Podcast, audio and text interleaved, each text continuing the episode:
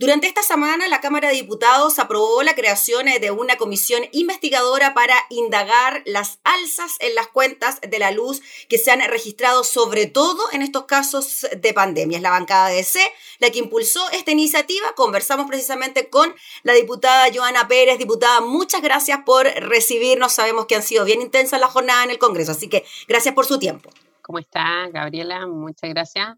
Así es, estamos desde aquí, de Valparaíso, eh, trabajando los distintos temas que nos demanda la, pandemia y otros que también son necesarios legislar, eh, fiscalizar y representar. Diputada, ¿por qué el tema de las cuentas de la luz llegó a tal punto que fue necesario conformar una comisión investigadora para finalmente saber por qué no se están produciendo estas salsas en las cuentas de la luz? Así es, mire, nosotros junto a distintos diputados de la bancada comenzamos a recibir demasiadas quejas, reclamos, eh, denuncias de muchas personas que lo están pasando mal hoy día en esta pandemia y esto se agrava aún más con, boletas abultadas en la luz. Y para muchas personas tienen que decidir, ¿cierto?, si pagan una cuenta o compran para el supermercado, ¿cierto?, lo que es el alimento, eh, y claramente eso indigna, porque además nosotros vemos que las personas sí están pagando de manera abultada esas cuentas. Y si bien la legislación les permitió a muchas empresas eléctricas una facturación provisoria por dos meses, vemos que esa facturación no refleja lo que es justamente el consumo y entonces creemos que hay un abuso. Le pedimos a, a la autoridad, a la superintendencia de electricidad y combustible que fiscalizara y más allá de las declaraciones, no hemos visto que eso se ha traducido en rebajas o devoluciones de estos recursos y una acción decisiva por parte del propio Ministerio de Energía. Por lo tanto, por eso, porque tenemos no solo miles de denuncias, sino millones de denuncias, es que vamos a seguir en esa eh, comisión investigadora solicitando los antecedentes y recabando las acciones que ha realizado el Ejecutivo y la Superintendencia en la materia y el comportamiento de las empresas. Diputada Joana Pérez, según la explicación que le dio la Superintendencia en este tema, ¿cuál sería la razón que hasta ahora dan las empresas eléctricas para decir que esta alza se está concretando? ¿Estaba previsto que se concretara una alza de estas características? No han sido capaces de explicar, solo ellos han enviado documentos diciendo que esto obedece a una facturación provisoria, que se está revisando, que se está viendo caso a caso y que probablemente pudieran eh, devolverse o incluso las personas tuvieran que pagar adicional si es que eh, el consumo es mayor a esa facturación provisoria. Entonces, si vemos que el país ha estado funcionando en otras materias con el esfuerzo de muchos y muchas, no entendemos por qué en el sector eléctrico se está utilizando un argumento legal que en el fondo viene a perjudicar a las personas, porque la gente no sabe si está cierto lo correcto, no sabe cómo recurrir, los call centers de las empresas son muy lentos, no contestan, entonces se genera una impotencia en el consumidor, en el cliente, y eso deteriora la confianza obviamente de las instituciones. Ya estamos con un desgaste importante de credibilidad, de confianza y esto viene a aumentar, aumentar aquello. Entonces, aquí debe haber medidas, debe haber sanciones, debe existir claridad. Diputada Joana Pérez, en relación a eso mismo, Estamos ya en, en, la época de invierno y hay un consumo mayor de electricidad, de combustible en general para calefaccionar. Si las salsas las veíamos antes de que tuviéramos la época más complicada en cuanto al consumo, ¿podríamos tener entonces eh, más salsas durante estos meses de invierno que no tienen mayor explicación? Mire, nosotros también dentro de lo que pedimos y oficiamos anteriormente como bancada, pedíamos los guarismos de los cobros, porque estas alzas, aparte de lo que era la facturación provisoria eh, promediada de los últimos seis meses y nunca se nos entregó información. Entonces, hoy día, desde junio, comienza a regir además eh, la tarifa de invierno, ¿ya? Eh, y eso también entre 6 y 10 de la noche también genera alzas. Algunos dicen, la autoridad dice, no es para el sector residencial, pero a nosotros no nos consta, ¿ya? Porque las personas no ven ese detalle eh, o nosotros no sabemos los cálculos eh, y las fórmulas que finalmente llevan a cobrar tal y cual cuenta y valor. Por lo tanto, nosotros como bancada, además de requerir esta comisión investigadora que ayer fue aprobada, ¿cierto? Eh, por, el, por la Cámara, nosotros también aprobamos hace una semana un proyecto de resolución pidiéndole al Ministerio de Energía que pudiéramos, por cierto, incorporar lo que es eliminar el tarifario de invierno, ya la tarifa de, invierno. Y además, usted sabe que eh, yo soy autora, la bancada acompañado, apoyado y afirmado el proyecto que prohíbe los servicios básicos en materia eléctrica, de agua, del, eh, de los servicios básicos. Entonces, de verdad, nosotros estamos por una seguidilla de acciones que defiendan al cliente, al usuario, a la persona que lo está pasando mal y que claramente los servicios siempre para ellos han sido una obligación el pagar rigurosamente, eh, con mucho esfuerzo. Y hoy día que estamos en una pandemia necesitamos claramente tener eh, un, al menos un apoyo desde la autoridad y, por cierto, también rayar la cancha a las empresas que tienen que tener una responsabilidad mayor en esta pandemia con las personas. Diputada Joana Pérez, y eso que ni siquiera hemos hablado del proyecto que fue despachado del Congreso que evita el corte de los suministros y que todavía no sabemos, bueno, ayer se dijo que el gobierno no iría al Tribunal Constitucional. ¿Usted cree que finalmente esto se va a promulgar? espero que sí, que el gobierno no dilate más. Hubieron muchas amenazas en, eh, en el trámite del proyecto. El ministro Llovet de Energía, justamente, eh, fue muy categórico de que este proyecto era inconstitucional. Pasó todos los exámenes desde la Cámara, ¿cierto?, eh, de la admisibilidad. y nosotros no estamos buscando gratuidad, que es lo que le preocupa al gobierno. ¿ya? Eh, y dar señales a la empresa. Las, empresas efectivamente ellas están enmarcándose en los mismos, eh, de los mismos temas que nosotros hemos fijado en la ley. Y me parece bien, pero tiene que haber una ley y una sanción para las empresas que no lo hagan.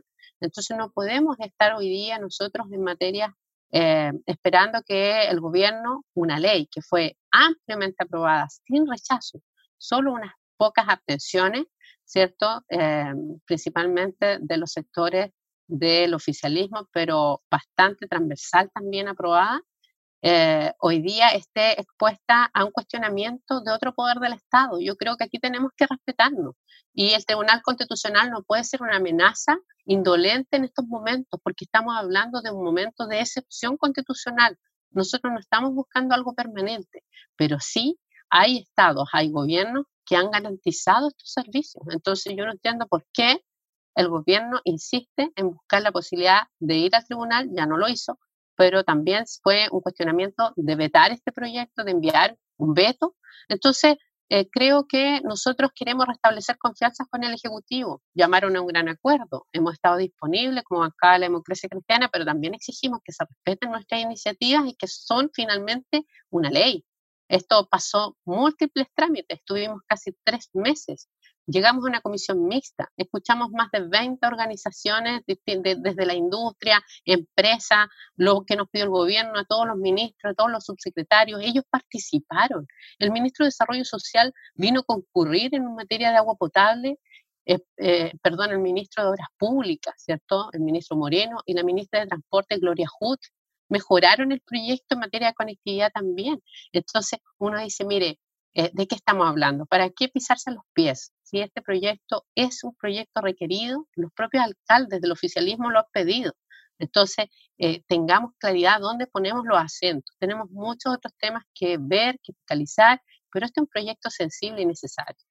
Diputada Joana Pérez, ya que mencionó el tema del acuerdo nacional, le quiero preguntar por el ingreso familiar de emergencia 2, 2.0, como se le ha denominado. Ayer en la Comisión de Desarrollo Social estuvieron trabajando hasta bien tarde para despachar finalmente esta iniciativa que ahora debe ser revisada por Hacienda. Usted, de hecho, es la diputada informante de este proyecto. ¿Le gustó la propuesta del Ejecutivo? ¿Quedó con dudas? Eh, me tocó seguir el debate de la comisión. Habían algunos problemas con los trabajadores honorarios. También qué pasa con el posible quinto y sexto posible aporte en caso de que eso se llegase a concretar. Y entiendo que tampoco quedó mucha claridad sobre el número real de beneficiados con este IFE 2.0. ¿Hay diferencia entre el IFE 1 y el IFE 2 en cuanto al número de beneficiarios? Diferencia, antes lo dijimos, ya decisión lo trabajamos con nuestros técnicos eh, y con nuestros asesores. Y lamentablemente el gobierno se negaba a entender que 65 mil pesos por persona era insuficiente, que no podía ser decreciente eh, y que era muy, muy escaso hoy día en la pandemia y que muchas familias no iban a, tocar. Consideraba ingreso, por ejemplo, un matrimonio de adultos mayores que recibían una pensión asistencial entre ambos de 135 mil pesos, no consideraba apoyo, ¿ya? Eh, ¿Por qué? Porque superaba los 130 mil pesos que usted sumaba, ¿cierto? 65 mil y 65 mil daban 130, por lo tanto, por 3 mil, 4 mil pesos quedaban fuera de un apoyo. Y eso en parte se viene a corregir. Eh, nosotros queríamos y siempre hablamos de eh, un monto de 170 mil pesos eh, como complemento también, y eso se recoge hoy día en el proyecto porque se fija un monto de 100 mil pesos por persona y también los hogares que tienen inferiores ingresos, sobre eso se complementa. ¿ya? Me refiero a que si una familia tiene un ingreso de 200 mil pesos, se complementa hasta llegar a 400 en otros 200 mil pesos, eh, una, una familia de cuatro integrantes. Entonces, creo que es positivo. Es lo mismo que planteamos nosotros, pero lo nuestro era con montos más significativos. ¿ya? Eso fue lo que hizo la oposición en su conjunto, Congreso me refiero, y asesores. Eh, y lo que sí yo creo que hoy día hay problemas en relación efectivamente a la cobertura, porque creo que hay deficiencias eh, del mismo proyecto en el informe económico, habla de las mismas familias casi, no habla de nuevas coberturas. Y a mí me preocupa lo que se pueda dar con los dos indicadores porque son populativos. El, indicador del registro social de hogares, que es justamente eh, es uno que hoy día puede ser más objetivo, pero está desfasado, no se actualiza, y por otro el indicador de emergencia que ha creado el gobierno, indicador social de emergencia, em, también mide otras cosas, eh, se alimenta de información del registro de, civil, del, del servicio de impuestos internos, que también muchas veces está desfasado. Entonces, una persona que está cesante, que probablemente hace cinco meses no estuvo, no estaba cesante, probablemente le va a aparecer aquello. Y esas son las deficiencias que le queríamos hacer ver al ministro que recién asume. Esto no es un tema contra el ministro, es un tema contra la cartera que ha invisibilizado muchas materias, ¿ya? Em, y por eso nosotros creemos que aquí vamos a respetar un acuerdo, pero por eso no podíamos eh, dejar primero que la Comisión Social no viera este proyecto. Y logramos que lo viera, porque en principio eh, los comités no querían enviarlo a social, ¿ya? Y esa fue una pelea que yo instalé desde mi bancada y la dieron también otros parlamentarios. Estuvimos ayer, usted vio hasta más de las 11 de la noche porque había muchas dudas y consultas y tampoco fueron totalmente resueltas. Le dimos la opción al ministro de ir mejorando indicaciones eh, y, eh, y, yo creo que el ministro prefirió ir a Hacienda quizás a hacer esas modificaciones y está bien, pero al menos las dejamos establecidas y fueron al menos dos votaciones en contra que tenían que ver con los honorarios, ¿ya? Porque el honorario hoy día recibe eh, la posibilidad de acceder al, al IFE, pero su eh, beneficio que también está aprobando esta Cámara no es un subsidio, es un crédito, va a tener que devolverlo. ¿Ya? Entonces no puede considerarse como ingreso para restringir un aporte acá. Y ese precisamente, ese artículo, diputada, fue rechazado, digámoslo, se rechazó eso, todavía mm, tendría entonces el gobierno que presentar una indicación sustitutiva para poder reponerlo. Así es, yo creo que clarificar principalmente más, ya que quede claro y que los honorarios no vuelvan a ser por tercera vez castigado. Con un préstamo ahora en esta, claro. claro. Y que se le descuente, se fija, porque en el fondo mm. eh, eso es lo complejo. Hay otros temas de que estamos hablando de que este proyecto pudiera tener una etapa de meses 4, 5 eh, y 6.